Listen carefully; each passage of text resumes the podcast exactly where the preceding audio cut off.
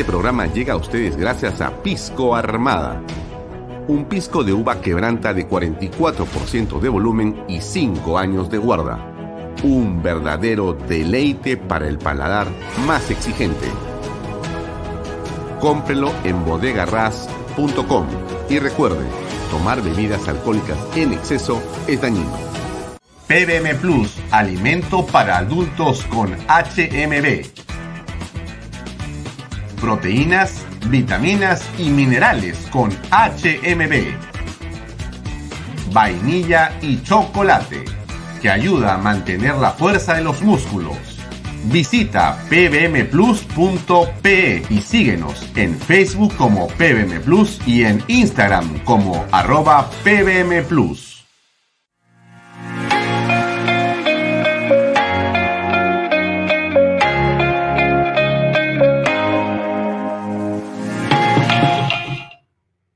¿Qué tal amigos? ¿Cómo están? Muy buenas tardes. Bienvenidos a una nueva edición de Vaya Talks. Esto es Canal B, el canal del Bicentenario. ¿Cómo están? Son las 6 y 35 de la tarde. Vamos a tratar de empezar a las 6 y media en los próximos días. Siempre el tema del tiempo nos juega una pasada que no está bien. Hay que empezar a las 6 y media en punto. Así que el equipo técnico tiene que esforzarse más por llegar puntual ustedes, como siempre queremos que sea así. Nos puede seguir por las redes sociales de Alfonso Baella, por las redes sociales de Canal B. Salimos en directo por expreso.com.p y los domingos esta entrevista se repite por PBO Radio 91.9 FM. Bien, vamos, hoy tenemos, ahora les cuento, ¿no? Hoy hemos tenido una tarde muy interesante también, como hemos venido haciendo, hemos repetido el conversatorio sobre la importancia y las ventajas de la bicameralidad que en el Congreso de la República se realizó, que dura dos horas. Es un conversatorio donde hay eh, un grupo muy importante de constitucionalistas, quizás los más renombrados y eh, representativos del derecho constitucional en el país, que explican y dan las razones por qué la bicameralidad es eh, una mejora que debería darse en el Congreso siguiente. Hay dos eh, legislaturas que deben aprobar este proyecto de ley del Congreso y ahí se explica a través de una serie de, presentaciones y videos y argumentaciones qué es y cuál es el beneficio de la segunda de la segunda de la segunda cámara. Eh, que alguien me está llamando. Eh, Perdón un ratito, pasa de todo aquí. Bien, lo otro eh, es em, lo relacionado a esta entrevista que tuvimos el primero de octubre del 2020 con Gilberto Hume, un periodista ampliamente conocido, que además eh, es hoy día director de eh, Canal N y los servicios informativos de Canal 4, un periodista de larga data. Él está entre los fundadores de Canal N y también ha sido fundador de Willax, ¿no? Junto con Cecilia Valenzuela. Yo recuerdo una conversación con Cecilia Valenzuela hace muchos años en la que justamente este, le conté que tenía interés en hacer un programa para YouTube y tenía mis cámaras y tenía mi estudio y todo. Y me dijo, ya, pero ¿por qué no lo haces en Willax? Y le dije, bueno, porque no conozco a nadie más que a ti. Y me dijo, pero habla con Gilberto. Y efectivamente hablé con Gilberto y a la semana o a las 15 días estaba eh, haciendo el programa Redes y Poder, que usted de repente lo ha visto en algún momento en Willax, ¿no? Fue una bonita experiencia, que por supuesto, como toda experiencia, ya pasó y ahora estamos eh, inmersos eh, en, este, en, este, en esta dinámica de comunicación distinta, ¿correcto? Bien, entonces esa entrevista con Gilberto eh, me parece que es una muy interesante entrevista porque habla de un momento distinto, ¿no? Habíamos hablado del COVID y de muchas cosas, pero en ese momento, si no mal recuerdo, eh, ya estábamos en la segunda ola y había una serie de estragos. Y justamente esta conversación trata sobre los efectos y los impactos en las comunicaciones y en los medios de lo que estaba haciendo el señor Vizcarra.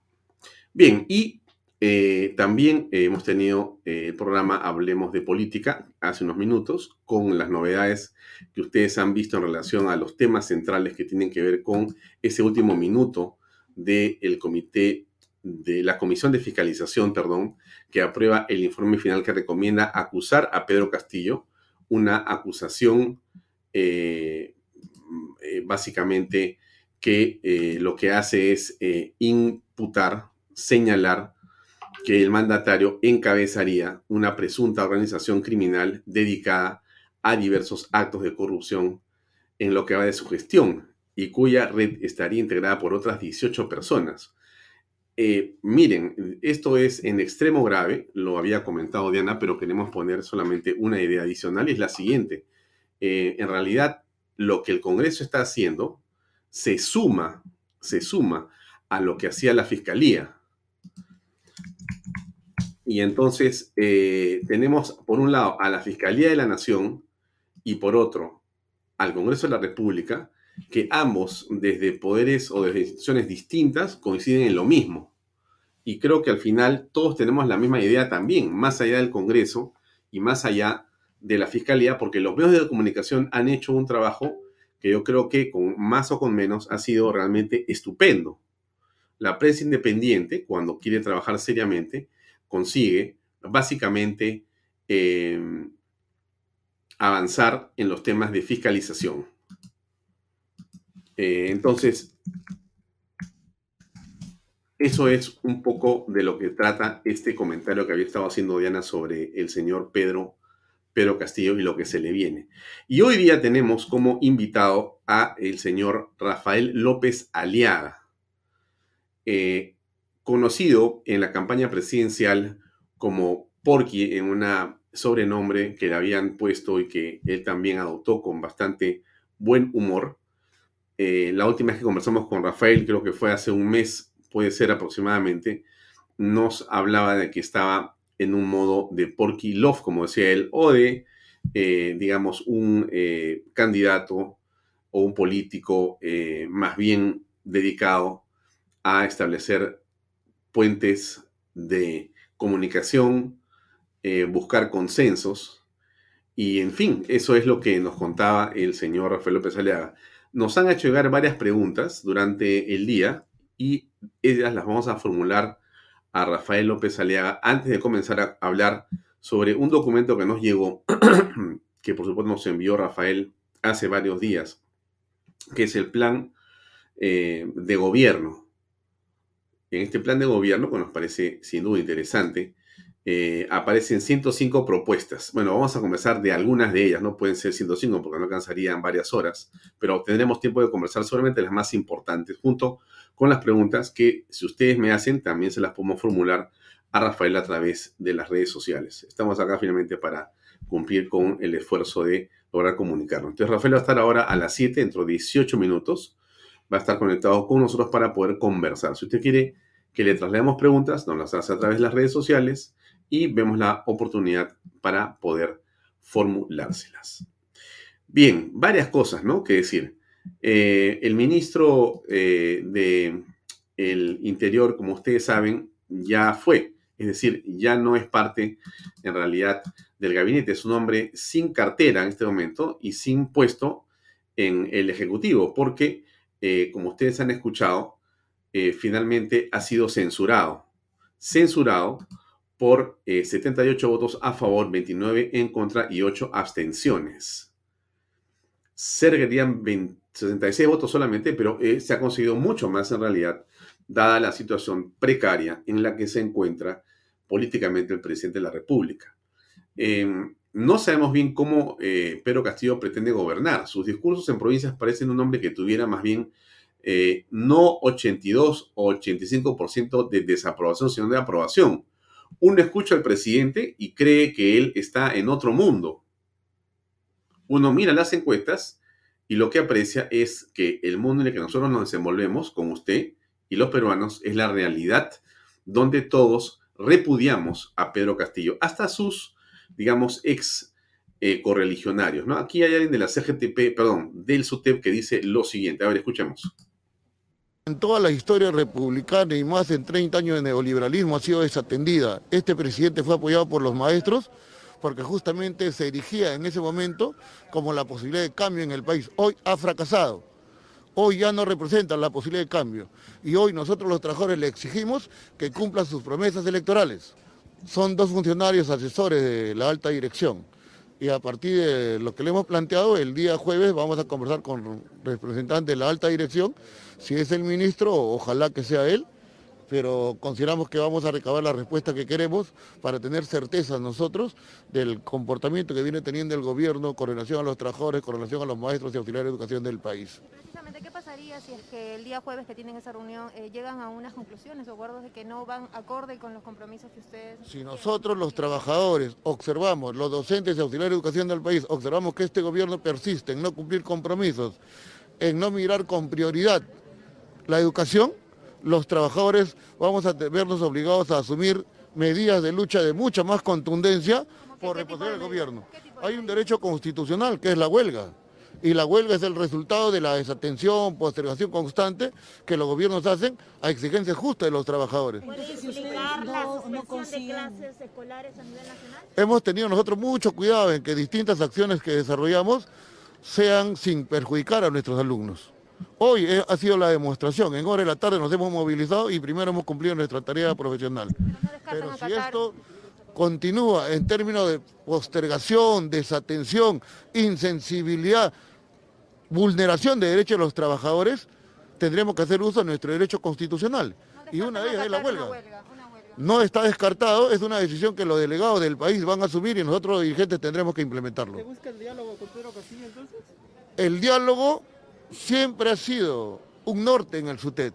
Tenemos siempre voluntad dialogante, pero la respuesta del presidente apenas inició su mandato fue dividir a los trabajadores creando su propio sindicato. Y no encontramos hasta ahora justamente una respuesta positiva, cumplimiento de compromisos electorales. Él decía el 10% del PBI, ese es un hecho público. Y nosotros, como ustedes decimos, simplemente cumple con la Constitución, 6% del PBI. Él decía una UIT de remuneración de los trabajadores. Y resulta que ahora no quieren ni siquiera incrementar la remuneración para el año 2023 y a los auxiliares de educación los mantiene con 1.280 nuevos soles. Eso gana un auxiliar de educación, es inconcebible. Pero eso está sucediendo con un presidente que es maestro y que está de espalda a los trabajadores y a los maestros y auxiliares de educación. Entonces, después de esta reunión de lunes, le van a dar una tregua de tiempo. Nosotros tenemos eh, esta reunión el, eh, el día jueves, tenemos una reunión, el cierre de la negociación colectiva que el Ministerio de Educación se ha visto obligado a hacer porque ha querido ubicar a su sindicato gobernista, no ha podido. Los maestros de Perú confían en cerca de 300.000. Con el SUTET esperamos que esa mesa de negociación, negociación colectiva exprese la voluntad del gobierno de encaminar soluciones. Si eso no sucede, simplemente la puerta está cerrada y los trabajadores tendremos que adoptar medidas convenientes. Por eso, ¿cuánto tiempo le van a dar de plazo al gobierno nosotros, de esta reunión? Nosotros tenemos una Asamblea Nacional de Delegados que es la quincena del mes de julio. Esta semana estamos en jornada de lucha, en celebración de nuestros 50 años como sindicato y también asegurando el reconocimiento al maestro en su día, que es el 6 de julio. Sí, justamente yo le consultaba. Muchas gracias. ¿En qué quedó, esta pretensión de dividirlos? Bueno, eh, Tatiana, fueron... Bueno, eso es lo que dicen ahora quienes estaban hasta no hace mucho pegados, digamos, al lado del presidente de la República. Hoy día ellos, que son me imagino, personas que conocen muy bien a Pedro Castillo porque han trabajado con él, dicen más bien que la situación con el presidente es inmanejable. Eso es lo que piensan estas personas. Hoy estuvimos en el Congreso de la República, estuvo Alfonso Baella Mato ahí con su micrófono, con su cámara y nos trajo algún par de reportajes breves que quiero compartir con ustedes. Uno de ellos es con Héctor Valer. A ver, ¿qué dijo Valer hoy día en el hall de los pasos perdidos. No la teme. En consecuencia, el señor Bruno Pacheco de igual manera debería presentarse porque esto afecta a la gobernabilidad. ¿Qué, ha sido cercano, hoy que cercano al presidente de la República? ¿Qué piensa sobre esta invitación a la renuncia que le ha hecho Perú Libre? Bueno, primero, Perú Libre tiene, tiene un estatuto, ¿no? Tiene un estatuto que está colgado en el Jurado Nacional de Elecciones y el señor Vladimir Cerrón ha faltado a su propio estatuto. Por ejemplo, ha vulnerado al artículo 37, al 40 y al 34, donde todos los militantes tienen derecho a ser escuchados por un consejo de disciplina. Eh, en este caso ha sido una coacción para que renuncie el presidente de la República en su calidad de militante. Y seguramente el presidente de la República tomará las mejores eh, decisiones respecto a su militancia en Perú Libre, que hasta ahora creo que no ha dado a conocer. ¿Debería renunciar, eh, aceptar la renuncia? Bueno, pero él es el que decide. Yo siendo el presidente de la República, yo no renunciaría porque hay un, una directa violación al debido proceso y todo militante, todo ciudadano, todo militante político tiene derecho a hacer respetar el estatuto de su partido. Usted ha dicho luego una frase muy utilizada como congresista, pero que no sé si cabría también como el jefe de Estado, que no la debe, no la teme. También se lo diría con respecto a la situación de, o a la reunión con la Comisión de Fiscalización. Yo me he reunido varias veces con él y, con, y en mi calidad de abogado hice conocer en presencia de sus abogados de que debería presentarse a la Fiscalía de la Nación eh, y creo que él ha ido a la Fiscalía de la Nación, pero cuando ya la Comisión de Fiscalización usurpa funciones, como en el caso de investigar eh, conductas de carácter penal, cuando ya el Ministerio Público lo tiene, eh, lo que tiene que hacer es hacer guardar el respeto de la ley ante el país, porque la Comisión de Fiscalización no tiene atribuciones de investigación penal. Para ello está la Subcomisión de Acusaciones Constitucionales y para ello está el Ministerio Público, que es la majestad de la, de la defensa de la legalidad y del el perseguidor del eh, que comete delito o comete alguna actitud reprochable. Pero Entonces, recomiendan, eso pasa, digamos, puede pasar a su comisión de acusaciones constitucionales. Sí, pero ya, lo, pero ya lo tiene el Ministerio Público, ya lo está investigando el Ministerio Público al, al, al jefe del Estado. Bien, eso lo decía el que fue primer ministro por algunas horas en realidad. Otra de las, digamos, eh, selecciones, decisiones tan controvertidas de Pedro Castillo, ¿no? Nombrar a una persona como el ex congresista Héctor Valer con tantas, digamos, eh, situaciones no esclarecidas que trajeron como consecuencia su eh, renuncia, como digo yo, a las pocas horas de haber asumido el cargo. Hoy estuvo también Alfonso Vallamato con Susel Paredes.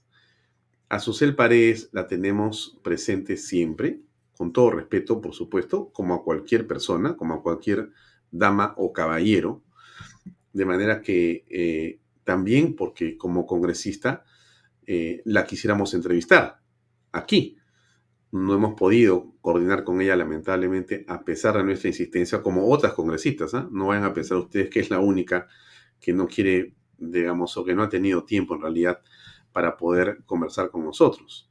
Hay varias personas que hemos tratado de contactar, congresistas que son de la oposición o que son de, digamos, una posición gobernista y que tampoco se dignan a conversar con nosotros. No, está muy bien. Pero Alfonso Vallamato consiguió estas declaraciones que puedo obtener de su cel. Aquí va a un par de minutos para conversar con ella. ¿Por qué necesitamos matrimonio igualitario? ¿Por qué la sociedad necesita de este proyecto de ley? Mira, se ha aprobado. Eh, necesitamos aprobar este proyecto de ley porque todos los ciudadanos somos iguales. Yo pago mis impuestos. A mí nadie me descuenta ni, ni impuesto a la renta, ni arbitrios, ni nada por ser lesbiana. Sin embargo, a la hora de otorgar mis derechos, me los recortan. Entonces, por eso es importante. Y esto no tiene que ver ni con derecha ni con, con izquierda, sino con el liberalismo.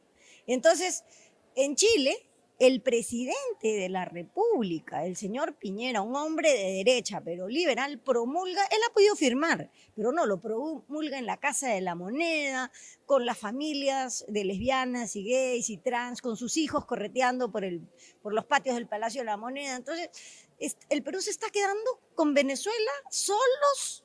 Perú y Venezuela no tenemos ningún sistema de protección a las parejas del mismo sexo. Entonces, sáquennos ya de este atraso, de esta dictadura del conservadurismo.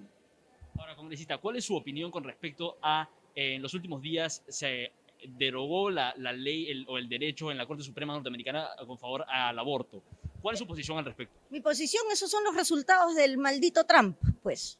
Trump a la hora que elige, porque ahí el, tema de la, de la, elección de los supremos tiene que ver eh, con quien tiene las mayorías. Y Trump le ha hecho retroceder a los Estados Unidos 100 años, pero esto se va a revertir porque yo estoy segura, porque el movimiento de mujeres es muy, muy grande. ¿Usted cree que el aborto debería ser legalizado acá en Perú? Claro, ¿sabes cuántas mujeres abortan acá? ¿Y quiénes se mueren? Las jóvenes y las pobres, porque las que tienen plata van a una clínica, les hacen el procedimiento, terminan el procedimiento y la llevan al psicoanalista y le quitan la culpa. Este es un tema económico nada más. Eh, En cuanto a su eh, percepción, ¿la vida empieza desde qué mes? No, pues es que el embarazo es, no es la vida, es- la vida es, es otra cosa. La Organización Mundial de la Salud dice que el embarazo empieza cuando se fija el óvulo fecundado en el útero. Entonces ahí está, resuelto el tema. Ahí se inicia el embarazo. Ya, ¿cuántos días después del embarazo? Y eso ya está señalado por la ciencia en todos los países donde está regulado el aborto. Bueno, en algún momento conversaremos de estos temas con mucho aprecio, con mucho respeto, con la congresista Paredes, si es que tiene bien poder venir a este programa. En realidad no tiene que venir, tiene que conectarse con su teléfono desde donde esté. Nosotros si no hacemos ningún tipo de problema, esté de vacaciones o esté en horas de trabajo, nosotros podemos conectarnos a cualquier hora. Y si no puede salir en vivo, o sea, a esta hora pues está ocupada, podemos grabar en la mañana, en la tarde, en la madrugada, sábado, domingo, feriado, en cualquier momento, desde su celular. Ella hace clic, nos conectamos y conversamos sobre ese y otros temas. La cosa está, bueno, eh, candente. Ustedes saben que, entre otras cosas, han- ha aparecido nuevamente eh, el doctor Aníbal Torres para decir que en realidad existe una conjura, una situación de organización contra el presidente de la República, de, eh, digamos, el Poder Judicial, la Fiscalía, el Congreso, la prensa. En realidad es una especie de contubernio. Se han puesto de acuerdo todos los poderes, eh, digamos, republicanos, eh, institucionales o, o fácticos, si quiere llamarles usted así, y todos están contra Pedro Castillo y contra Aníbal Torres. En realidad, el pueblo peruano seguramente apoya masivamente al presidente Pedro Castillo en el pensamiento de Castillo y Aníbal Torres. Y el señor Aníbal Torres dice que todo lo que pasa es culpa de la fiscalía, con el Poder Judicial, con el Congreso, con los medios, con los empresarios, con las mineras, con las empresas. Todo ello quiere destruir a su gobierno. Y bueno, y sigue diciendo más y más y más cosas. En realidad, ellos tienen 11 meses, estamos entrando al 12 mañana, pero ellos no se hacen responsables de nada. Es, es curioso, ¿ah? Quieren ganar una elección, ganan una elección, están en el Ejecutivo, nombran ministros, usan el presupuesto, usan los aviones, usan los tanques, usan todo lo que hay. No consiguen ningún resultado, solamente más pobreza, pero dicen que no son responsables de nada. Bueno, a ver, acá hay más declaraciones del señor Aníbal Torres. Este Ejecutivo ya tiene cinco ministros del Interior y es probable, dice, que tenga seis, pero no se dice quién es el que destituye y se critica no solamente por la inseguridad ciudadana, no al Ejecutivo, al ministro del Interior, no, pero no se dice, no se dice, no ¿Quién está contribuyendo con la inseguridad ciudadana? ¿Quién lo pone en libertad inmediatamente a los delincuentes? No está bien que este, escondamos, disimulemos la gran delincuencia que ha existido en el país, la corrupción enorme que ha existido en el país, no, escondiendo eso debajo de imputaciones sin pruebas al Ejecutivo. Se estableció una compensación al diésel de 2.5 a 4.99 no por galón. Se ha acordado la devolución del 40% del peaje que pagan los transportistas. Bueno, en fin, eh, en realidad las encuestas dicen que en el Perú la gente ve las cosas color de hormiga. claro, una cosa es coger tu avión, irte a Huancayo, irte a Huancavelica, irte a Piura, irte a Arequipa, irte a Cusco, agarrar tu helicóptero, entrar a Chota, saludar a tu familia, salir de ahí, agarrar otro avión, irte aquí, irte allá, coger otro avión, irte a Washington. Eso es, esa es la vida, pues, de un gobernante, ¿no es cierto? Pudiente, sobre todo, ¿no es cierto? Un gobernante de un país pudiente, pues no tiene límite alguno, ¿no? Va con uno, va con diez, va con veinte ministros, va con asesores, va con fotos, va con prensa, va con todos el presidente de la República.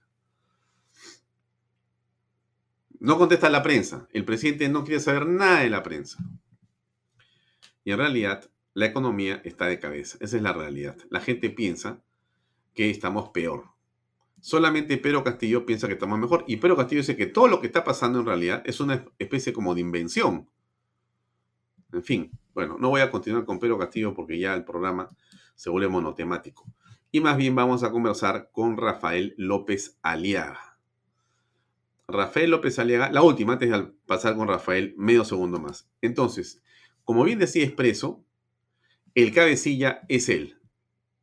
Lo dice la Fiscalía, lo dice el Congreso de la República, después de una exhaustiva investigación de seis meses, y lo dicen los medios en general, salvo usted sabe cuáles, que tienen una visión bastante particular del mundo y de la sociedad y del Perú, digamos, los demás, los que llamemos de oposición independiente, que no son muchos, dicho de paso, apenas está Willax, está Expreso, creo que está La Razón y está, por supuesto, Canal eh, miramos las cosas de una manera más o menos parecida. Creemos que cercanos a la realidad. Bien, ya no hablo más porque yo creo que ya está listo para entrar a conversar con nosotros nuestro invitado, el ingeniero Rafael López Alega. Antes, por favor, le pediría a nuestro super control maestro que nos ponga los auspiciadores para pasar a conversar con el candidato de Renovación Popular. Invierta en terrenos en Paracas con los portales, ubicados a solo 25 minutos del aeropuerto de Pisco y ahora a muy poco tiempo de Lima por la nueva autopista. Por eso los terrenos aquí se revalorizan rápidamente. Regístrese y aproveche las ofertas online. PBM Plus proteínas, vitaminas y minerales. Y ahora también con HMB. Recuerde, vainilla y chocolate.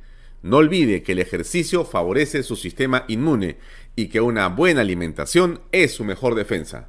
Compre PBM en boticas y farmacias a nivel nacional. Para más información, visite la web pbmplus.p y sígalos en Facebook y en Instagram. Pisco puro Armada, pisco de uva quebranta de 44% de volumen y 5 años de guarda. Un verdadero deleite para el paladar más exigente. Pisco puro Armada, cómprelo en bodegarras.com. Y no se olvide que tomar bebidas alcohólicas en exceso es dañino. Bien amigos, gracias por estar con nosotros. Esto es Vaya Talks por Canal B.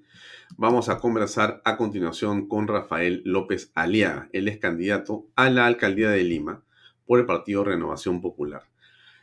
Eh, Porqui, como le dicen desde la campaña presidencial en la que él fue candidato, es ampliamente conocido.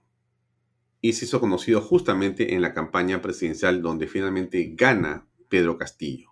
Aparece en realidad como una figura nueva y en su momento descollante Rafael López Aliaga.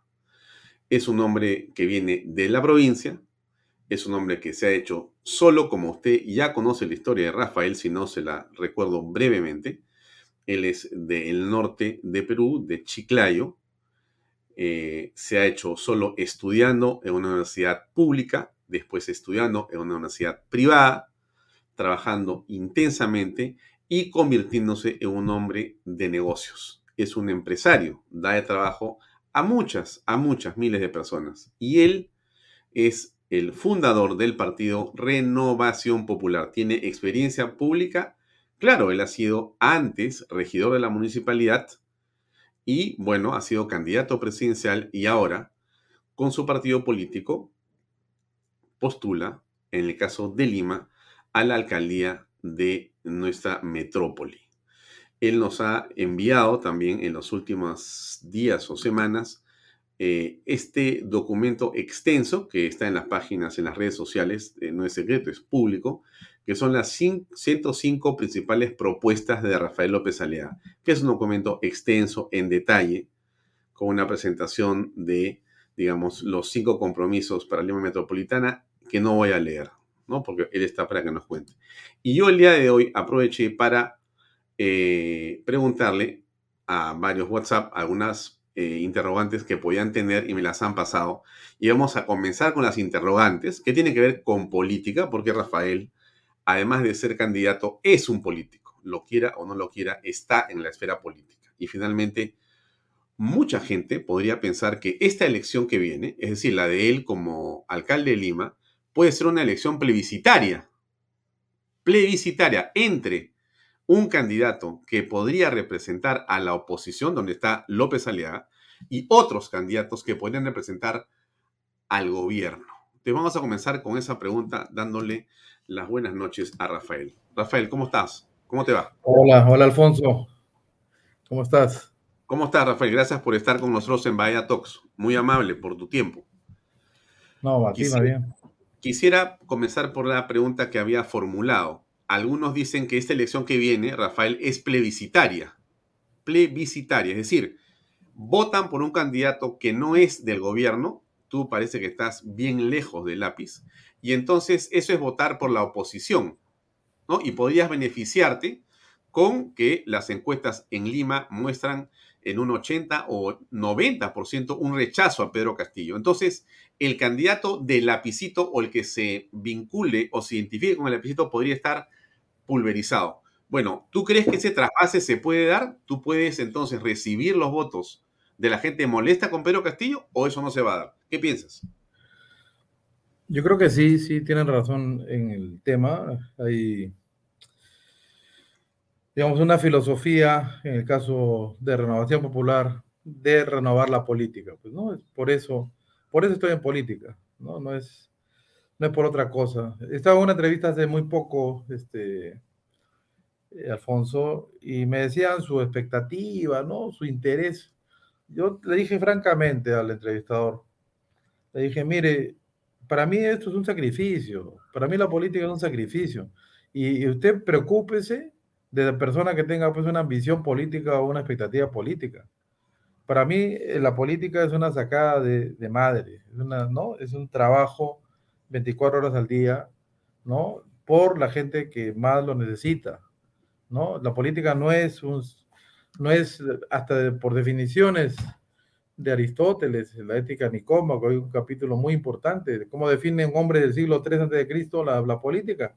Ciencia máxima, al servicio del bien común, al servicio de la gente que menos tiene, al servicio de la gente más pobre que está sufriendo, y que tiene que tener tres ejes, que dice auxiliares o ¿no? anchilas, o sea, esclavos. ¿no? Una es la economía al servicio de la política, la otra es la ética al servicio de la política, ¿no? Y el tercero, la elocuencia o la didáctica, ¿no? Saber explicar lo difícil de manera fácil, ¿no? Hacer un plan de gobierno, por ejemplo, que se pueda entender, es parte de la política también, ¿no? Y atacar los problemas con un diagnóstico previo, ver qué tienes que priorizar como un buen gerente, qué priorizar en los primeros 100 días de tu gobierno y luego qué tienes a cuatro años, que es el periodo que tiene un alcalde en Lima, ¿no?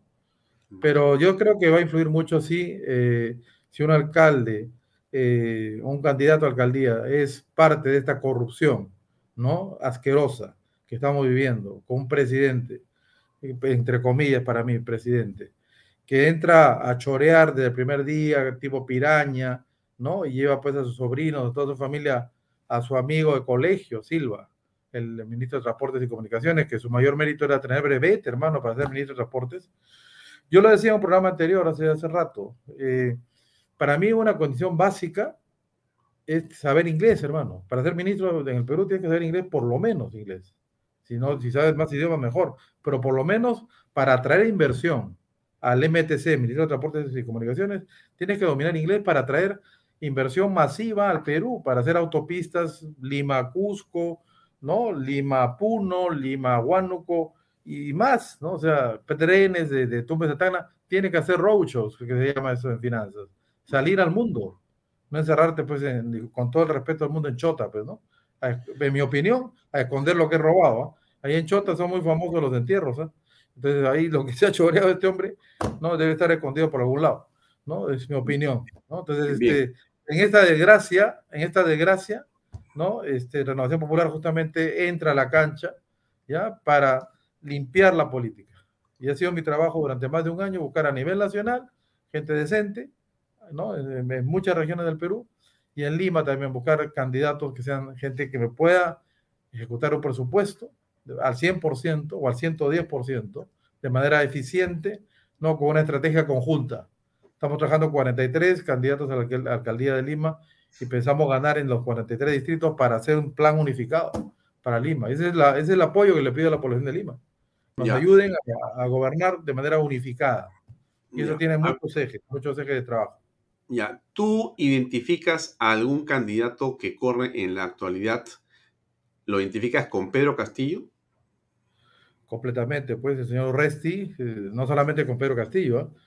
Eh, tengo mucha información de Resti respecto a los crímenes que se denuncian en, en, en, Guanta. En Guanta hay una acusación muy grave, ¿no? De violación y asesinato de este, de este caballero, que no ha sido todavía aclarada, está en vía de aclararse y tener sentencia, ¿no? Está el tema de su vínculo pues con la señora Villarán. Él hay videos donde él habla de la señora Villarán como la mejor alcaldesa del mundo, de, Lima, la más honrada, decía, tremenda delincuente. Eh, sus vínculos con Nadine Heredia, sus vínculos ahora con Castillo. Nunca, pregúntale por favor, Alfonso, ¿qué piensa de Castillo? Este, porque yo nunca, no tiene ni una declaración sobre la situación actual. O sea, la, corrupción se cae pues de madura, ¿no? Eh, para un político, ¿no? Entonces, y, no, y el señor este Urresti no dice nada. Nada, no, no, no se manifiesta, apoya toda la corrupción de Castillo no se puede callar la boca, pues tiene que hablar. ¿no? Igual que Hernando de Soto en su momento le decía, Hernando, habla por favor, ¿no? De Odebrecht OAS, cero corrupción en Perú, no habló, pues. Igual a Keiko le dije, habla de corrupción, cero corrupción en Perú, tampoco habló. Esos son los temas realmente a mí me, me preocupan de los políticos tradicionales, ¿no? Me preocupa que no hablen claro. Yo hablo bien claro, cero corrupción con ordenanza, no puede trabajar en Lima, Odebrecht, OAS, Capeco, empresas que son corruptas, ¿no? Más de 20. El Club de la Construcción no puede trabajar una ordenanza, no puede postular a ninguna obra en Lima. Así me metan denuncias penales, será pues, ¿no? No puede tampoco Lima aguantar que los peajes los tenga empresas que han comprado peajes maculados, pues hermano. Han comprado peajes corruptos, ¿no? La Villarán se embolicó 12 millones de dólares, ¿no? y, un candidato como Urresti apoya a este tipo de gente, pues eh, apoya a la Villarán. a propósito, Rafael, ¿dónde está Susana Villarán? ¿Tú sabes? En la playa, hermano. Está, tomando solo en este momento. Está mirando seguramente desde su playa, ¿no? Debe estar en su, tomando su, su, su traguito, su whisky, ¿no? Algo, está en la playa. No, no está en la cárcel. Ella tuvo pisón preventiva y por el COVID salió. Bueno, pero ya, pues ya no hay COVID, ¿no? Este, ya no hay COVID como la, con la intensidad que había en su momento. Entonces, este, ahora, es el, típico, el, típico, caviar, pues, ¿no? Que, que va con esa bandera de la moralidad y, y, cuando entra al gobierno, tipo Castillo, igual, tremendo delincuente y cerrón. Yo estaba haciendo un análisis hace poquito, ¿no? Cómo, cómo esa, eso que se llama derecha en Perú, derecha corrupta y criminal también, ¿no? Se junta con esa, esos dirigentes de izquierda tipo Goyo Santos, tipo Cerrón, gran tipo sentenciado por, por corrupto en Junín, se junta con el señor este de Arequipa, Cacerellica, también otro corrupto, se juntan, ¿no? Los corruptos se juntan, no importa el color político. Mm. Pero por eso yo no aguanto a ningún entrevistador que me diga, usted la derecha, no, no, papito. Yo no me cargo con esta mochila. A mí la mochila de derecha en Perú eh, va, va manchada de corrupción lamentablemente. perdóname un ratito, pero a ver, hay una parte de la derecha, como una parte seguramente de algún otro movimiento, que puede estar manchada, pero por culpa de que haya algunos, digamos, políticos o si quieres empresarios corruptos, no puedes manchar a la derecha, ¿no? Como tampoco no, Por eso hay que diferenciarla. Pues, yo creo que hay, que hablar de una derecha popular, Perfecto, perfecto. Pero tú no has hablado de la derecha popular, tú has hablado de la derecha y la has puesto en un sola es que, bolsa. Es que, es que la, la, la, la, estrategia de los grupos comunistas es meter en una sola bolsa todo. ¿no? Pero tú estás, estás tomando ese concepto. No, pero es que ya lo, ya, lo han, ya lo han metido, pues. Ya tú lees el comercio y habla de la derecha. ¿No? Tú lees cualquier periódico. O sea que tú no te quieres llamar de derecha. No, derecha popular o social cristiano que me viene mejor, oye. Pues social cristiano tiene unas políticas clarísimas. Ya, ¿y qué, pasa, ¿y, qué pasa con, ¿y qué pasa con las personas que son honestas? ¿Qué pasa con los jóvenes que sí son, que, que son de derecha? ¿Qué pasa con ellos? Bueno, que se identifiquen con una derecha nueva, refundada, ¿no? En el Perú, una derecha que esté del lado de ese microempresario, que es el 80%, 90% del empleo del Perú, que es, lamentablemente sigue siendo informal, pero crea empleo honestamente, no le roba a nadie, ¿no? Y, y es atacado, ¿no? Entonces, el, el, hay muchas líneas de acción en lo que te he enviado, Alfonso. Sí, hay, sí, sí. Hay líneas de acción para la formalización en un win-win, en un gana-gana con la informalidad. No, va, vamos a hablar de eso en 15 minutos, pero antes de tomar la última media hora, por favor, Ya. déjame terminar de hacer estas puntualizaciones, Dale, porque dale. tú habías No, dicho, dale. por ejemplo, que tú, no sé, ¿qué piensas de ser conservador o no te sientes conservador? Yo conservo los tesoros que tengo, ¿ya? Yo estoy muy orgulloso de conservar, ¿no? Eh, los conceptos morales que he recibido de mi familia, ¿no? Los conceptos de honestidad, de trabajo, de ser solidario, de, ¿no? de pensar en, el, en los demás antes que en uno, ¿no? Este, yo tengo conceptos muy sólidos y los conservo, a mucha honra, ¿ya? Eh, el tema de honestidad, el tema de... También un consejo a mi padre, no entres en política activa hasta que no tengas un patrimonio consolidado, un consejo de mi papá, muy antiguo, ¿no? Entonces yo me hice dado, ¿no? Mira, yo entro a política activa a los 60 años, ¿no? Después de haberme sacado el ancho trabajando pues en bancos internacionales, ¿no? Y haber creado un grupo, no muy grande, pero un grupo mediano en Perú que se llama ACRES, ¿no? Que es mi Ya. fundación, le he dado trabajo a 10 mil personas, a 10 mil personas, a mucha honra también, de manera directa y a 100 mil personas de manera indirecta. Ese Ya, entonces yo puedo, podemos decir que Rafael López Aliaga es el candidato de la derecha popular conservadora. Sí, si me quieres poner alguna etiqueta de ese tipo, sí. No, no, no, Pero- no te quiero etiquetar, Rafael. No, la verdad que solamente te lo pregunto, nada más. No te quiero etiquetar, te lo pregunto. Sí, yo, pero- yo prefiero, yo prefiero hacer una diferenciación, ¿ya? Porque hay una derecha mercantilista, mercantilista, hay una derecha corrupta, ¿no? Lamentablemente, eso es lo que ha pasado en nuestro país. Hay otra que busca sus leyes a la medida, hay una derecha que ha pactado con la corrupción, que ha sido socia de la corrupción. Entonces, yo no puedo cargar con esa mochila. Yo voy del lado de una derecha popular, ¿no? Que es la mayoría del país, que es la que justamente saca adelante a nuestro país, porque crea el empleo que el país necesita y que este Estado ineficiente no ha podido, pues, ¿no? Entonces, Ya. este Estado ineficiente ha permitido que se roben a- al Perú 40 mil millones de dólares, ¿no? Y que nadie gan- no mueva un dedo para recuperar ese dinero.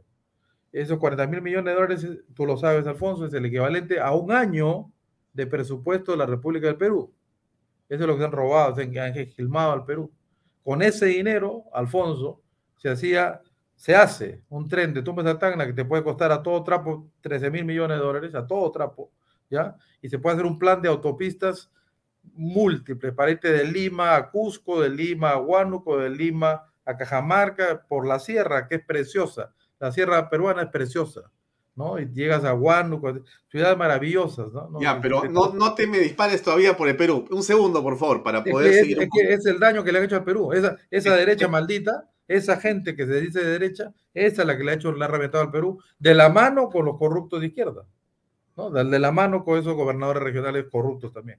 Eso, es lo que me da, pues, es mi análisis después de ir a- después de haber recorrido el Perú ya tres veces, ¿no? Y captar los pedidos de tanta gente que está, pues, muriéndose de hambre en estos momentos. En Ya, estos momentos, de gente que acuerdo. no, no tiene que comer mañana, en Ya. Lima, en las ollitas Ya. comunes de acá de Lima.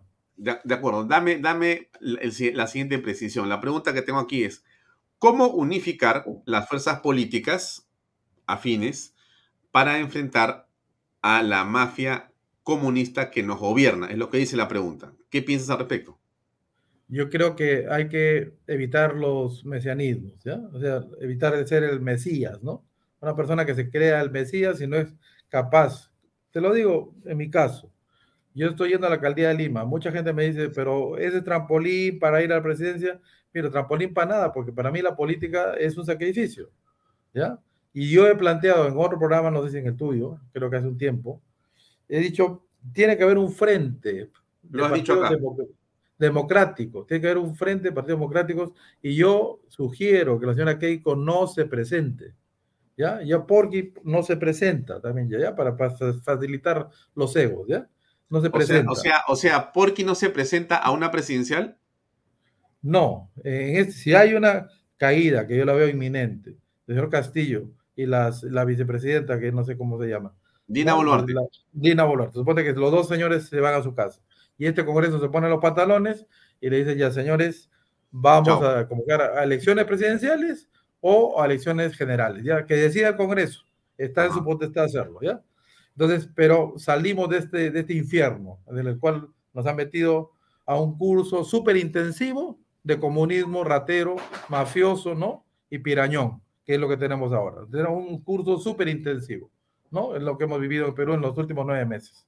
Creo que la gente joven se ha dado cuenta de lo que, de lo que es un comunismo, ¿no? A lo bestia acá. El curso ha sido dramático. Mucha gente se está yendo, este, se está yendo del Perú justamente por este tipo de gobiernos, gobiernos entre comillas. Ya, pero ¿qué pasaría en ese caso? ¿Tú serías candidato presidencial? Hay que, buscar, hay que buscar un personaje de consenso. Eh, yo, yo, mira, no quiero aventurar nombres, pero un personaje de consenso, ¿no? Donde pueda tener el apoyo de Fuerza Popular, pueda tener el apoyo de, de, de Innovación, de Avanza País, Mira, del mismo partido de Acuña, de APP también. Yo creo que tiene gente muy buena, tipo la doctora Chaís, por ejemplo. ¿no? Eh, ya, entonces, Rafael. Hay gente, buena en Perú, hay gente sana. No, estamos de acuerdo, totalmente, pero quiero precisar, porque a mí me piden, dile a Rafael, por favor, si él realmente quiere trabajar una fórmula, no te hablo para la municipalidad, porque ya están las fichas jugadas, me refiero hacia, digamos, lo que tú has señalado, ¿no? Si cae el gobierno, ¿qué pasaría ahí? Entonces, tú sí estarías de acuerdo con una fórmula de consenso político en la fuerza que me has comentado. Sin mencionar no queda, Mira, no nos queda otra, Alfonso. No nos queda otra. O, nos unimos o, el gobierno cubano que está gobernando el Perú en este momento, tiene pues un títer que se llama Castillo en este momento, ¿no? Que siga avanzando día a día, tomando control de, de mucha parte ya de las Fuerzas Armadas, están avanzando. Ellos, mira, un comunista no sale del poder por las buenas, sale muerto, ¿ya? No, no sale por las buenas. ¿ya? Ya cuando toman el poder se quedan para siempre. Entonces, hasta no llegar a su constituyente no van a parar. ¿ya? El Congreso tiene que darse cuenta de eso de una buena vez, ¿no? Y de una vez salir del infierno que estamos metidos y que se va a agravar por el contexto internacional. La hambruna que ha predicho The Economist, ¿no? Esta revista de economía británica, se nos viene ahorita, se nos viene el próximo semestre y el 2023 también. Entonces, tiene que haber gente con sentido de amor al Perú, que no ser mesiánico, protagónico, sino pensar cuál es la mejor alternativa, qué personaje tenemos de consenso, las fuerzas democráticas que existen en nuestro país. ¿no? Hay gente buena, muy capaz, ¿no? Pero hay que ponerse de acuerdo, pues. ¿A quién apoyamos? Ya, pero, si no, ¿qué, tenemos, ¿qué tenemos del otro lado? Tenemos todo movimiento pues pro comunista, donde el Jurado Nacional de Elecciones claramente está sesgado a favor de ponernos un gobierno ¿no? de, de, de comunismo, marxismo, leninismo comunista, inclusive ratero, ¿no? Es lo que estamos viviendo, ¿no? Y que nadie dice nada. Ningún político te habla, mira, de estos temas, callado boca, señor de Soto, callado boca también Keiko, callado boca, pues Urresti pues, ni, ni menciona el tema, ¿no? Para él, pues está se sirva de costado. ¿no? pero yo sí te tengo que decir la verdad porque es lo que estamos viviendo en este momento. Ya, ahora, te hago otra pregunta. A veces suenas un poco en exceso confrontacional. ¿Tú crees eso o no? Mira, si tengo que decir la verdad, aunque duela, ¿no? Y bueno, va a entrar la verdad al final, porque la gente eh, cuando la hace despertar y tiene que despertar, y yo más quiero que me entienda la gente más vulnerable de mi país. Quiero que entienda cómo le han robado su futuro, ¿no? La corrupción le ha robado su futuro. Tenemos que tener tres ejes clarísimos acá para el Perú. Cero corrupción, cero delincuencia, cero hambre, ¿no? Tiene que haber Eso, sí, haber empresas sí, pero hay empresas cuando hay confianza, pues. Cuando hay confianza hay empresa. Cuando no hay confianza, no hay empresa para el señor Javichín de la cadena, ¿no? Este, no, son temas más, más, más bajos. O sea, aquí lo que ha hecho este gobierno comunista es destrozar la confianza. En nueve meses han destrozado la confianza empresarial, ¿no? En, en, en todo el Perú. Eh, ya nadie invierte un centavo, eh, si la inversión se ha venido a cero o negativo. Entonces hay que recuperar esa confianza. El Perú estaba mal que bien creciendo. Lo que faltaba era la redistribución y, tener una, una, inversión pública eficiente, ¿no? Pues los grandes problemas, los dramas del Perú. Me, me, quedan seis minutos para terminar lo político y entrar a la parte del programa de gobierno. Entonces, déjame preguntarte, por favor. Eh, ¿Qué va a pasar, Rafael, en tu, en tu pensamiento? Eh, a ver, yo creo que en esta dinámica, eh, Fuerza Popular ha hecho bien en no tener candidato a Lima. Y de todas maneras, ese grupo de personas que podría simpatizar con esa candidatura, quizá vea en tu candidatura un atractivo. Quizá, digo, puede ser. Sí, puede ¿no? ser. No hay candidato del Partido Fuerza Popular. Bueno, ese grupo no creo que vaya en donde Urresti. No creo. Mira, va a ser, Alfonso, Alfonso, va a ser quien ofrezca un plan de gobierno viable, tangible y que no engañe a la gente. Pero ese no es, ese, no, no, no, no, no, no, Rafael, es que el punto no es ese. El punto es, como hemos dicho al principio, un tema plebiscitario. Ese es el tema, ¿o no? Es una parte, pero una persona que sabe que saliendo de su casa la pueden matar o, la, lo, o lo, van a asaltar de todas maneras, esa persona va a ver primero su, su, su tema personalísimo. O una persona que no, no, va a comer mañana y que tiene una ollita común que está desabastecida, que nadie la atiende, va a ver su, su hambre. Pero nadie ve planes tema... de gobierno. Tú sabes que nadie ve planes de gobierno. No, pero, pero es de la labor pues didáctica del político, ¿no? De enseñarle a la gente lo que es un plan de gobierno, como en este programa, es transmitirle un plan de gobierno. Ya, pero yo regreso a lo político, porque, regreso a lo político, Rafael, porque yo sigo pensando, es mi impresión, por eso te pregunto, y también de muchas personas que me escriben acá y me dicen, este es un tema que se puede ganar muy bien si es que la percepción de la gente es de una elección plebiscitaria. Es decir, vamos a votar sí, contra Castillo. Es y tú te beneficias sí. con eso. ¿No? Sí, es una, es una componente, pero tiene que haber un tema positivo también de darle soluciones al, al, al, tema de la inseguridad ciudadana, darle ciudadanos soluciones al hambre, ¿no? Y soluciones al tema de corrupción y al tema ya. de educación y al tema de salud y el tema de transporte masivo, pues que en Perú, en Lima está hecho una desgracia, pues, ¿no? Ya, pero en, en esa momento... línea, déjame avanzar con mi pregunta y ya termino en dos minutos más.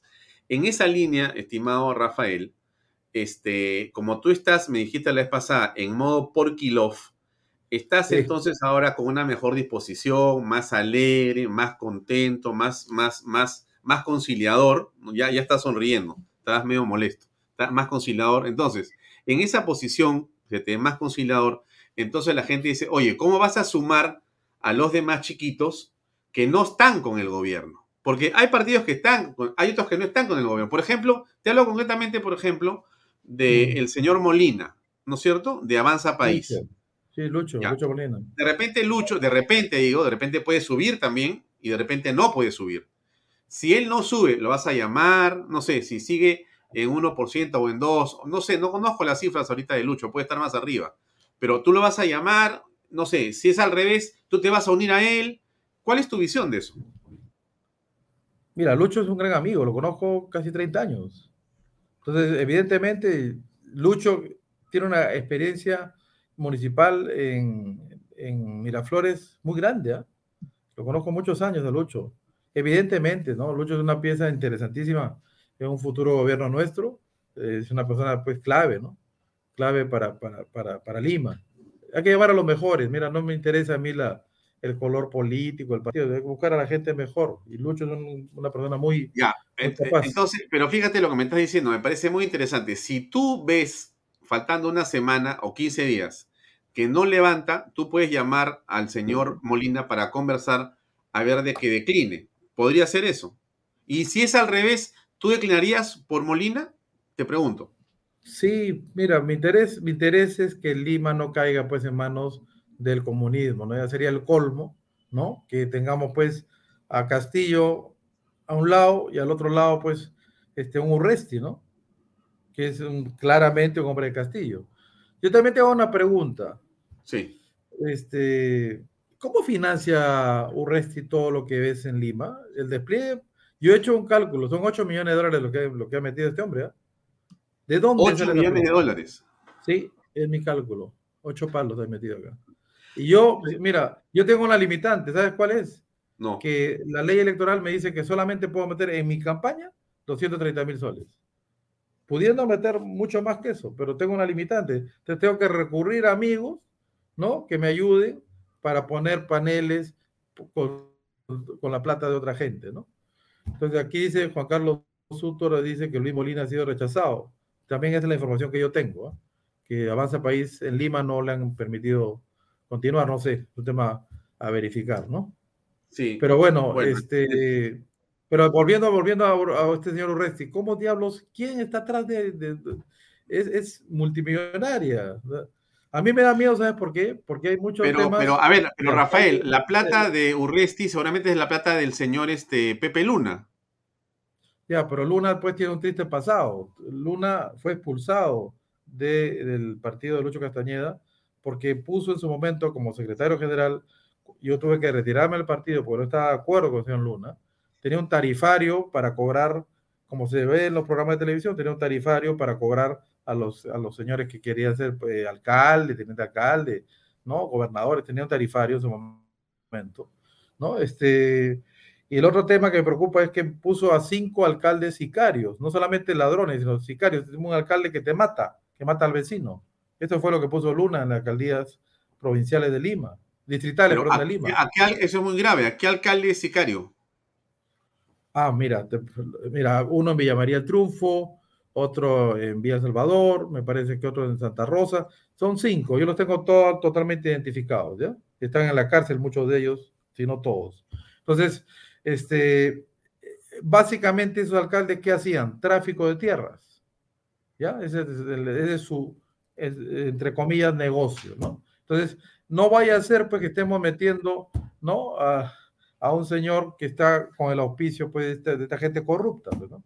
No vaya a ser. Entonces, cuidado, ¿no? Este, no me gusta esa foto. Y el apoyo puede ser hasta de Perú Libre, no sé. Tengo mis sospechas que puede dar plata, pues, de cómo se financió también Perú Libre, ¿no? Perú Libre, en mi opinión, tuvo plata de narcotráfico, plata de Bolivia, plata de Venezuela, eh, mucho dinero para capturar un país como Perú, ¿no? Y con la complicidad que ya se verá más adelante, pienso yo, del Jurado Nacional de Elecciones, ¿no? Pero son temas ya que hay que ver, hay que dejar el tiempo un poco. Entonces, dejando de lado el hecho de que tú piensas también de que la elección es política, ¿no? Ahora sí, eh, vamos a hablar de los planes, o en todo caso, de algunas cosas de las que tú podrías hacer o en las cuales vas a incidir. Por ejemplo, una de las preguntas que nos hacen es, ¿qué vas a hacer con las invasiones y el tráfico ilegal de terrenos que tenemos en Lima? Es tremendo problema. A ver, a ver, ¿ahí qué cosa has pensado? Mira, hay invasiones, este, mi querido Alfonso, que ya llevan decenas de años, ¿no? Ajá. Ya, hay invasiones, hay que, hay que ver, pues hay invasiones que llevan decenas de decenas de años, que inclusive no están en el catastro de Lima, por decirte, eh, Villa María del Triunfo tiene grandes zonas que nacieron como invasión, pero ya son zonas donde la posición, la posesión por más de 10 años no reclamada, ¿no? Le da derecho de propiedad. Sin embargo, hay dos grandes temas ahí. Una es el catastro urbano de Lima tiene que incorporar a estas zonas para que existan porque si no existen no tienen derecho ni a agua, ni a luz, ¿ya? ni a desagüe, ¿no? Este, y otro segundo tema es que la cantidad de tramitología, de trámites que tiene que hacer una persona para obtener su título de propiedad inscrito en registros públicos es infernal. Se pueden pasar 20 años haciendo trámites, ¿no? Entonces, dentro del plan de gobierno que te he pasado, ¿no? Dice claramente, las municipalidades distritales y la de Lima, la provincial, tiene que ir casa por casa haciendo el expediente técnico que se llama. Y el expediente técnico tiene que tener tres cosas básicas. Tiene que tener la ubicación de la propiedad, tiene que tener eh, la fábrica, el diseño de la fábrica, de cómo está el techo, los baños, el- ¿no? el piso, la fábrica, y un notario que me certifique que ese, ese- esa ubicación es real, ¿no? Que tiene el testimonio de los vecinos de que esa persona tiene una posesión pacífica, continua y pública de más de 10 años, ¿no? Y que esa fábrica le pertenece. Con esos tres documentos simplificamos con una, una este, legislación municipal, ¿no? Damos una legislación especial para formalizar miles, miles, casi diría millones de casas en Lima. Y eh, es un plan para Lima, piloto, para hacerlo luego en todo el Perú. Pero tenemos que simplificarle la vida a la gente, no decirle, oye, tú ven a, a formalizarte, no, vamos a tu auxilio, vamos al rescate, vamos a crear brigadas con voluntarios, ¿no? De arquitectura, por ejemplo, muchachos quieren tener un certificado de voluntariado de arquitectura, que nos hagan ese, ese trabajo, ¿no? Eh, casa por casa, y hacer un expediente macro, eh, toda una manzana formalizada, pero vamos formalizando Lima, vamos, en el caso de invasiones actuales, donde corre, por ejemplo, en Puente Piedra, ¿no? Donde trabajaba el señor Silva, el íntimo amigo de colegio de, de tu presidente Castillo. ¿no? Nuestro. Este, sí, bueno, tuyo, ¿no? Este, Nuestro, nuestro. eh, sí, sí, sí, lamentablemente. Eh, digo yo, ¿no? Ahí sí tenemos que ser muy claros, ¿no?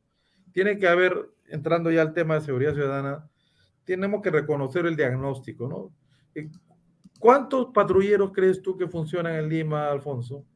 No sé cuántos hay, pero De yo veo 100, muy de pocos, 100. deben ser No, 100 no, no, 200. pero de, de 100, ponte que hay 100 patrulleros por toda Lima, ¿cuántos crees que funcionan? La mitad será. No, menos, 30.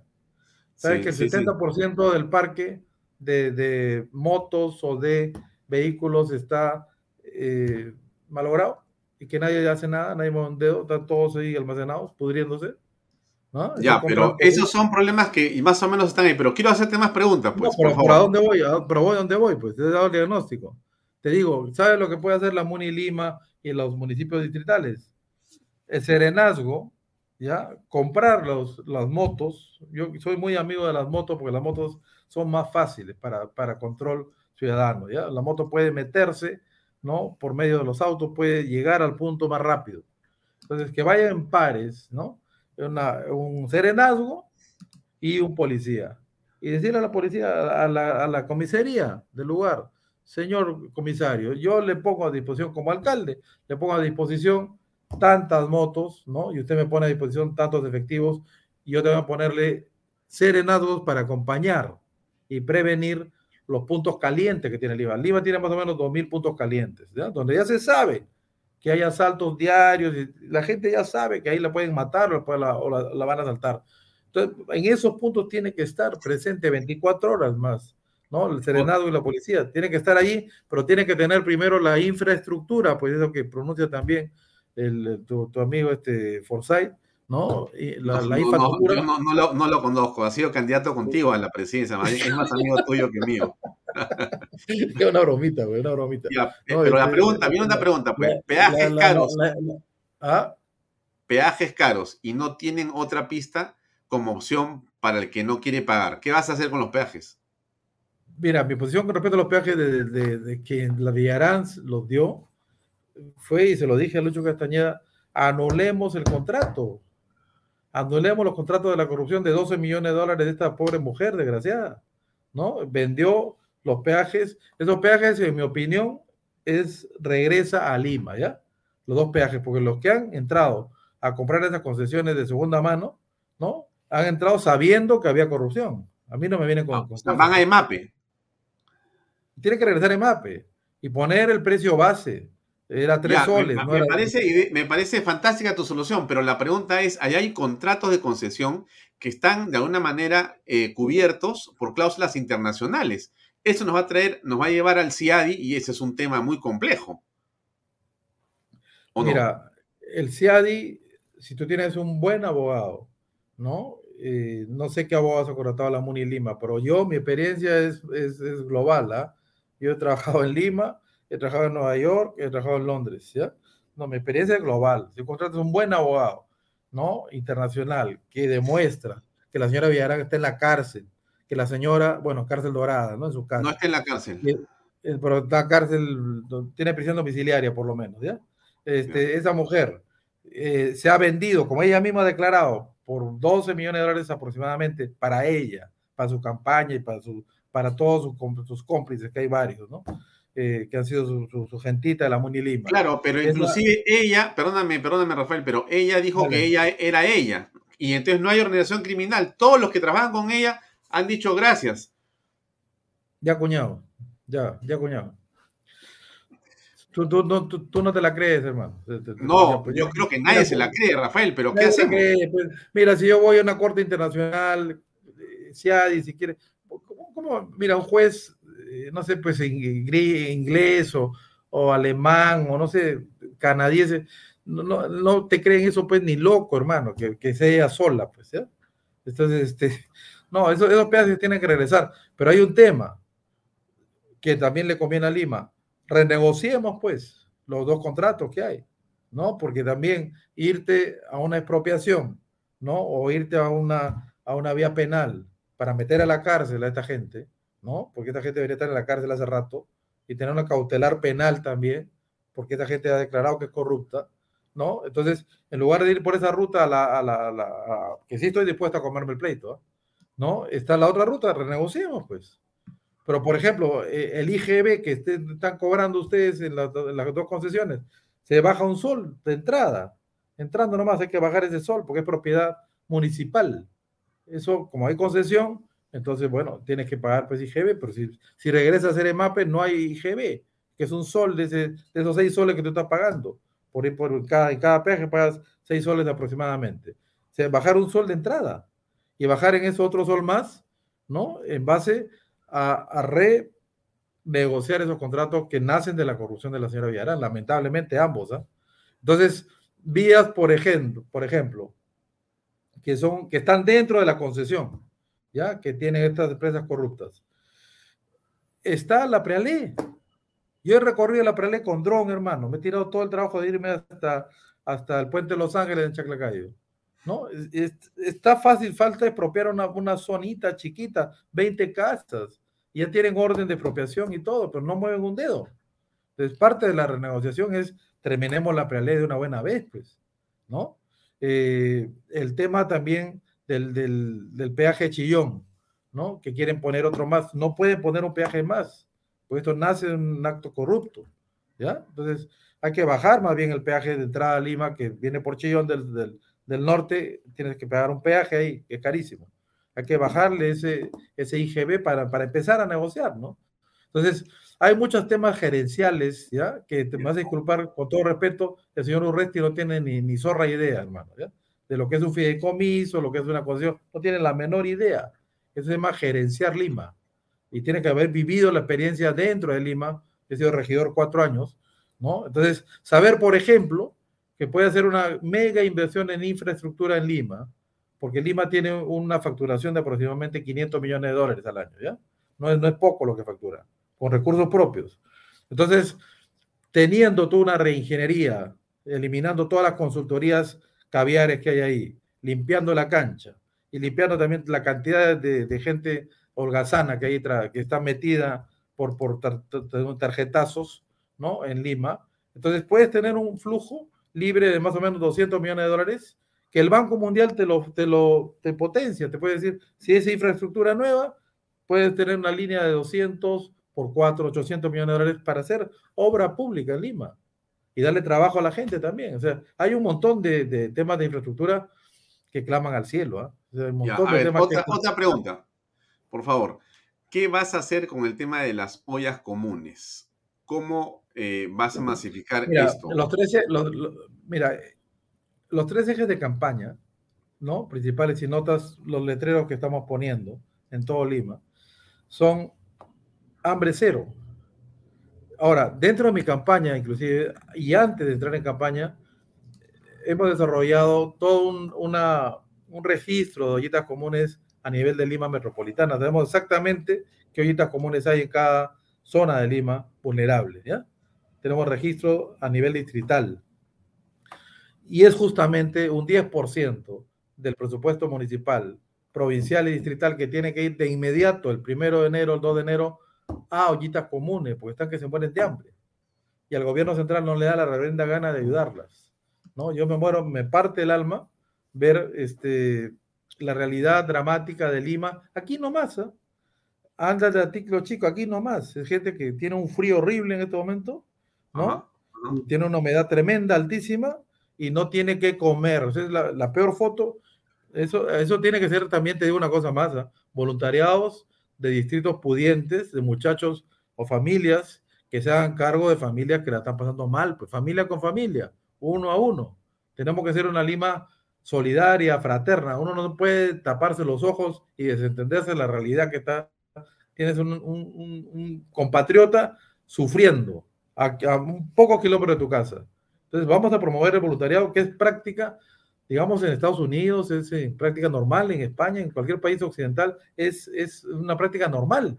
Ahí Martín García, Martín García propone insumos por impuestos para las ollas comunes como las obras por impuestos. ¿Te parece? De acuerdo, mira, eh, Martín, hay tanta deuda. ¿Tú sabes la cantidad de deuda que existe de empresas a la Muni Lima? Son miles de millones de soles, son de, gente que podemos decirle, oye, págame con, con, alimentos, con conservas, págame con, no sé, con lo que puedas, hermano, pero ayúdame a esta crisis humanitaria que estamos viviendo en este momento hoy, ¿no? En las ollitas comunes, ¿no? Que no están dentro del presupuesto de la República. Hay plata para el vaso de leche, plata para los comedores populares, pero no hay plata para lo que ha surgido en la pandemia. Ollitas comunes que son miles, miles en todo el Perú y en Lima mucho más todavía. Es más grave el tema en Lima, ¿no? Entonces, delincuencia cero, te lo estoy tratando de explicar, podemos ampliar el tema, o sea, el tema de infraestructura para mí es vital en lo que es seguridad ciudadana, pero hay 10 ejes más en seguridad ciudadana, ¿no? Está el tema de ollitas comunes, eh, está el tema de cero corrupción. O sea, no podemos trabajar con empresas corruptas, porque si no el cáncer se nos mete por, todo, por los poros en, la Muni Lima y las, las Muni distritales. ¿no? Eh, no podemos trabajar con gente corrupta, con gente que venga de, con, con, su prontuario ¿no? de corrupción. No puede entrar a trabajar en ninguna municipalidad donde esté renovación popular. Tiene, tenemos que buscar gente decente, ya gente que no esté metida en corrupción, ni como proveedor ni como ejecutivo, ¿no? Son tres ejes principales. O sea, cuando tú tienes una operación, que para mí esto casi es una operación quirúrgica, tú tienes que parar la sangre rápidamente. ¿La sangre dónde está? La delincuencia. Está desmadrado el tema. Parar la delincuencia rápidamente, parar el hambre, ¿no? Y parar la corrupción. Son tres temas que hay que parar en el día 2 de enero del próximo año. Por ahí empezamos. Y luego vamos construyendo ¿no? todo el planteamiento estructural. Una vez solucionada la emergencia, la estructura, ¿no? Entonces, lo, lo, seguridad ciudadana, que es el tema más, más delicado en Lima, porque hay muchísima gente sufriendo en este momento, tenemos que ir por los temas preventivos, ¿no? El tema de infraestructura para tener patrulleros o tener motos. Me gusta más la idea de motos, ¿ya? Las motos pueden trepar cerro, ¿ya? Este, pueden trepar cerro mucho más fácil que un patrullero y ir de la mano el sereno y el policía. El policía que ahora no tiene una moto, la va a tener, pues, ¿con qué plata? Con la plata del municipio distrital o municipal provincial. El tema de matar los centros de reventa de celulares que tienen sangre, ¿ya? Ese tema es vital. La gente de la Malvinas, me he reunido ayer con ellos. No me dicen, pero señor, usted va a cerrar la Malvinas. No va a cerrar nada, papito, no va a cerrar nada. Mi tema es que ustedes tienen que decirme quiénes son los puestos que están haciendo la reventa de celulares que tienen, pues, han sido robados y tienen sangre atrás. Son mil celulares al día, o sea, mil tablets al día robadas eh, en Lima. Entonces, ahí hay un mercado negro que hay que pararlo en seco, para que tener, pues, los pantalones para hacerlo. Hasta ahora ningún alcalde lo ha hecho, vamos a hacerlo. Pero con la ayuda de la gente de las Malvinas, que salió otro tema de la conversa, este Alfonso, me parece interesante. Me decían, este, ¿por qué la caja metropolitana no nos financia como lo financiaba antes para hacer galerías? Entonces le dije, bueno, parte, de mi, parte de mi estrategia es que vamos a reestructurar la caja metropolitana, que es una financiera que, que es propiedad del municipio de Lima, ¿no? ¿Para qué? Para primero hacer un aumento de capital, ¿ya? Invitar al Banco Mundial, al, al BID, a la CAF, gente que conozco, porque trabajo 40 años en este sector, ¿no? Para hacer un aumento de capital, tener el doble de capital. Entonces, este, ¿qué dice? El perrero lo usa como dormitorio. Depende, pues, pues si tiene un sereno al lado, no, pues. La moto, será imposible. Bueno, depende de quién gerencia, ¿ya? Si uno, en mi caso, si gerencio 10 mil personas y todos trabajan y ganan plata, este, no, no, Cris, disculpa, pero no, yo sé gerenciar, ¿ya? para eso estoy 40 años de experiencia. Este, Están preguntando por el tema de los ambulantes, no te olvides, por favor. Los ambulantes, digo yo, lo que se hizo en la época de Lucho Castañeda fue crearles galerías. En lugar de estar como Reste agarrando ¿no? la, la, la mercadería, decomisándola hasta la carretilla del pobre ambulante, es hacer una zona bonita, ecológica, verde, tipo un mercado popular, sin tantos requisitos, para que tengan ahí sus casetas de venta. Ya, buscar una solución que sea gana-gana, pues con la gente. Es la gente que crea empleo en nuestro país. El 80%, 90% ahora es la gente ambulante. Ese ambulante no hay que mirarlo feo. Hay que buscar cómo hacer galería. La Avenida Argentina, que era un desastre, acuérdate. La Avenida Argentina, que era un tremendo desastre, ahora es un emporio comercial. Hay que buscar que siga creciendo el tema de galerías formales, ¿no? ¿Y cuándo es formal? Cuando ya tiene un crédito. ¿Y queda en garantía? La misma tienda que están comprando, pues. Entonces, mira, algo de experiencia tengo con, con, con Pupalas. Con Pupalas fue exactamente este problema. Fueron 200 alumnos míos que me dijeron, profe, somos jóvenes, no tenemos crédito, queremos crédito para hacer galería. Ok, le digo, bueno, este, hagamos un fondo solidario por si acaso se muere alguno o no puede pagar de 10%. Y se hizo el fondo solidario. ¿Sabes cuántas, cuánto fue la morosidad en Comupalas? Un caso. ¿Y cómo se cubrió con el fondo solidario? O sea, cero. Entonces, sí se puede trabajar. Hay gente que tiene una habilidad, en Perú la tenemos, pues, producir riqueza en la calle. somos expertos en el tema. Pero eso hay que ordenarlo, en lugar de matar ese, ese, ese, ese don que tenemos los peruanos de crearnos trabajo porque tenemos un Estado fallido, un Estado ineficiente, crear trabajo, pero darle facilidad para que se formalice, ¿no? Y un sitio que sea bonito, que sea adecuado, que sea verde. ¿no? Ese es, mira, pero, pero, pero, yendo al, al, tema, al tema de seguridad, para poder redondear la idea, está el sí. tema inmediato de, de, de, de tener, eh, digamos, la, los vehículos motorizados, ya sea moto o patrulleros, más me inclino por las motos, para más rápido, más fácil. Este, está el tema de tecnología. Yo estaba en Israel, ya casi una semana, justamente en eventos de este tipo, con muchos tipos de proveedores, ¿no? De gente que, bueno, en Israel te tienen identificado tu, tu, tu, tu rostro inmediatamente, apenas cruzas la, la, frontera con Israel, ya saben, tienen tu foto y te tienen mapeado con, con señales térmicas. No, no espero llegar a tanto en Perú, ¿ya? En Lima, pero sí por lo menos tener un sistema de, por ejemplo, unificación de las, de todo lo que son las, este, las cámaras, ¿no? Cuando las cámaras te piden permiso para poner una bodega en San Martín de Porre, por decirte, o en Caraballo, tú le dices, de acuerdo, tienes licencia, pero ponme una camarita que no es tan cara. Pero hay dos tipos de cámaras, este Alfonso. Unas cámaras que transmiten su señal, ¿ya? A una central de control, donde tú unificas todas las cámaras, hay un software, hay un software chino, hay un software israelí, hay un software coreano, hay software de, todo, de todas partes, ¿no? Unificas toda esa big data, toda esa data enorme que te llega, y tienes la visión perfecta de todo Lima. Pero ¿de dónde procede la señal? De las licencias de funcionamiento que tú tienes que dar. Tú le pones condición número uno, usted me una cámara, pero de este tipo. Cámara donde yo pueda tener la información en tiempo real, ¿ya? Y unificarla en un gran computador que es el que unifica la, información. ¿Y qué me permite? Tener gente, digamos, que responda a la municipalidad, no a la policía, que me detecte de inmediato el punto caliente, dónde está ocurriendo un evento y recomendar al vecino no oponga resistencia, ya, porque te pueden mantener un balazo, ¿ok? Tú entregas tu celular, no te preocupes que lo vamos a agarrar, lo vamos a agarrar al choro, porque tenemos esta red justamente, sabemos por dónde está yendo, dónde está metiendo, tenemos seguido al, tipo, al, delincuente, ¿ya? Entonces, eh, hay dos ejes básicos, ¿no? Tecnología europea, tecnología mundial, global de país desarrollado, ¿no? Y tenemos que tener las, los vehículos, pues para que puedan hacer su labor, si no es, si no es pintar, pintar este, ¿no? Sueños, pues, imposibles, ¿no? Tiene que haber, tiene que haber patrulleros, motos, tiene que haber cámaras unificadas. Para empezar, hay más temas que también me, vean, me pide la gente. Me dicen, ¿por qué en La Molina? ¿Por qué en Surco? Y no quiero ser clasista ahí, pero es la verdad. Sí hay gente que tiene derecho a poner una garita. Entonces, si quiere poner garita, ¿qué pasa ahora? Hay ciertos distritos que el alcalde va, le pone multa y le quita su garita. ¿no? Con el pretexto de que deben entrar pues los bomberos. Está bien, perfecto, pero si hay un compromiso de la Junta Vecinales que existe, ¿no? Eh, compromiso de vigilar la garita 24 horas, y si no cumplen, se les quita la garita, porque es de potestad municipal.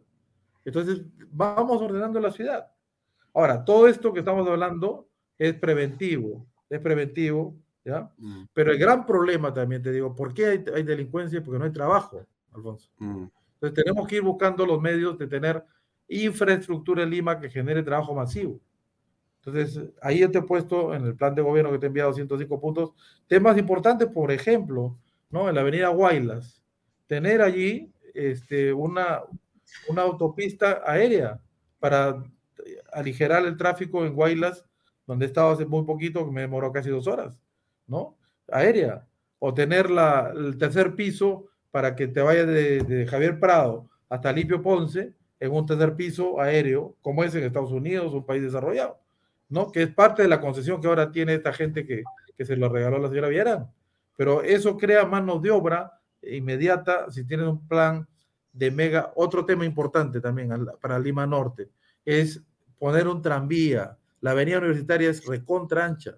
Entonces tienes que poner verde la avenida universitaria y tener un tranvía al medio para que se vaya hasta Caraballo. O sea, puedes hacerlo perfectamente con inversión privada. O sea, aquí se puede generar trabajo masivo. Pues date cuenta que Lima es un país. ¿eh?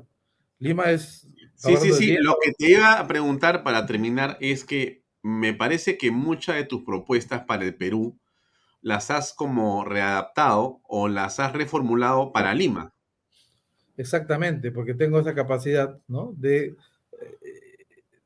enfocarme en Lima y demostrarle al Perú que si Lima es gerenciada adecuadamente con gente decente, con gente con experiencia, que viene a sacrificar su vida, a dar su vida por la gente más necesitada de mi país y de Lima para empezar, estoy capacitado para gobernar el Perú, pues. Empecemos por Lima que es la recomendación de los políticos viejos, es no te metas a Lima porque nunca será frente a Perú. Bueno, pero yo tengo otra opinión. Digo, si, si se demuestra ¿no? que en Lima eh, solucionamos los problemas ¿no? Eh, en cuatro años, en lo que se pueda avanzar en cuatro años, ¿no? Pero ir solucionando los Lima, la Lima Norte, ¿no? Los temas de seguridad, hambre, tráfico, la Lima Sur, ¿no? Los temas de Guaylas, ¿no? Los temas del el tercer piso de, lo que es la, la, Panamericana Sur, que es un desastre.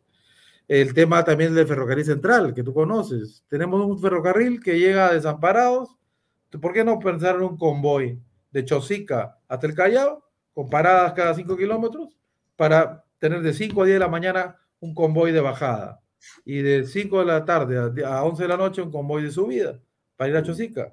Entonces, nos ahorramos un montón de problemas por la carretera central está congestionada y va a estar más. Cada día que pasa se congestiona más, es un desastre, ¿no? Teniendo la Prale 2, teniendo la continuidad de la Prale que va hasta el puente de Los Ángeles, tenemos una manera de solución y de crear trabajo también. Entonces, mira, hay varios ejes, pero me estoy concentrando en lo que es lo urgente, ¿ya? Lo urgente está en eso, seguridad ciudadana, está en el tema de corrupción cero, está en el tema de hambre cero. Pero evidentemente un tema estructural, ¿no?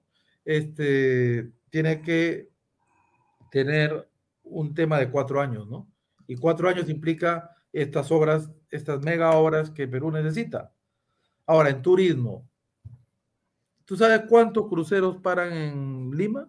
Frente nos queda un minuto, ¿ah? nos queda un minuto. Ya, ninguno, ninguno. Ya frente a San Miguel, o sea, zonas donde puedes, sin perjudicar a los tablistas, que yo respeto mucho, ¿no? Su, sola, la respeto muchísimo, pero en San Miguel y Magdalena también, ¿por qué no tener allí, ¿no? Espigones para que los cruceros que cruzan más de 300 al, año, no paren allí y le den vida a, a, San Miguel, a Magdalena, a toda esa zona que está frente al mar. ¿no? Ganar ese mar para la población de Lima. Ganar ese mar también en la zona de Villa Salvador. Tenemos, poner, hay que poner espigones en la zona de Villa Salvador para que esa no sea una mar brava, ¿no? Mira, hay mucho por hablar, este, Alfonso. Yo creo que da para un programa más adelante donde se puede desarrollar los temas, no de emergencia, no de emergencia, estamos hablando de la emergencia, ¿ya? Hablemos ya de lo estructural, de lo que es la solución estructural para Lima. Perfecto.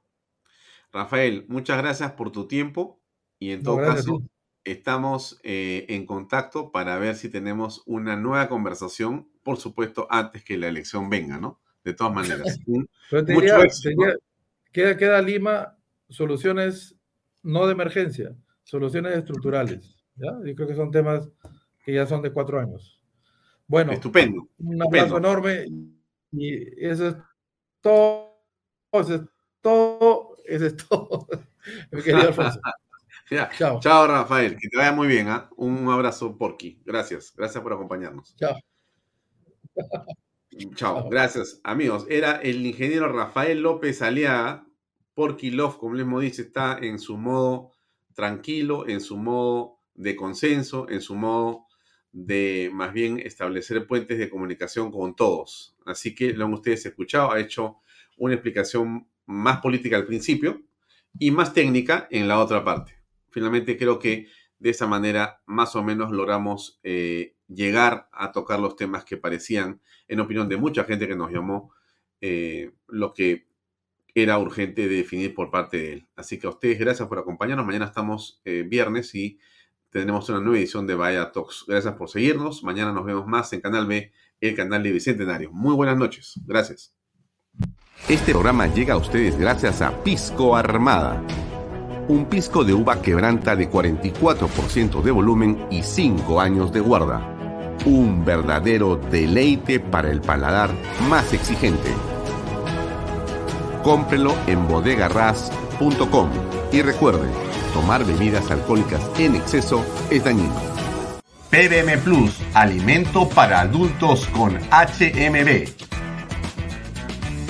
Proteínas, vitaminas y minerales con HMB.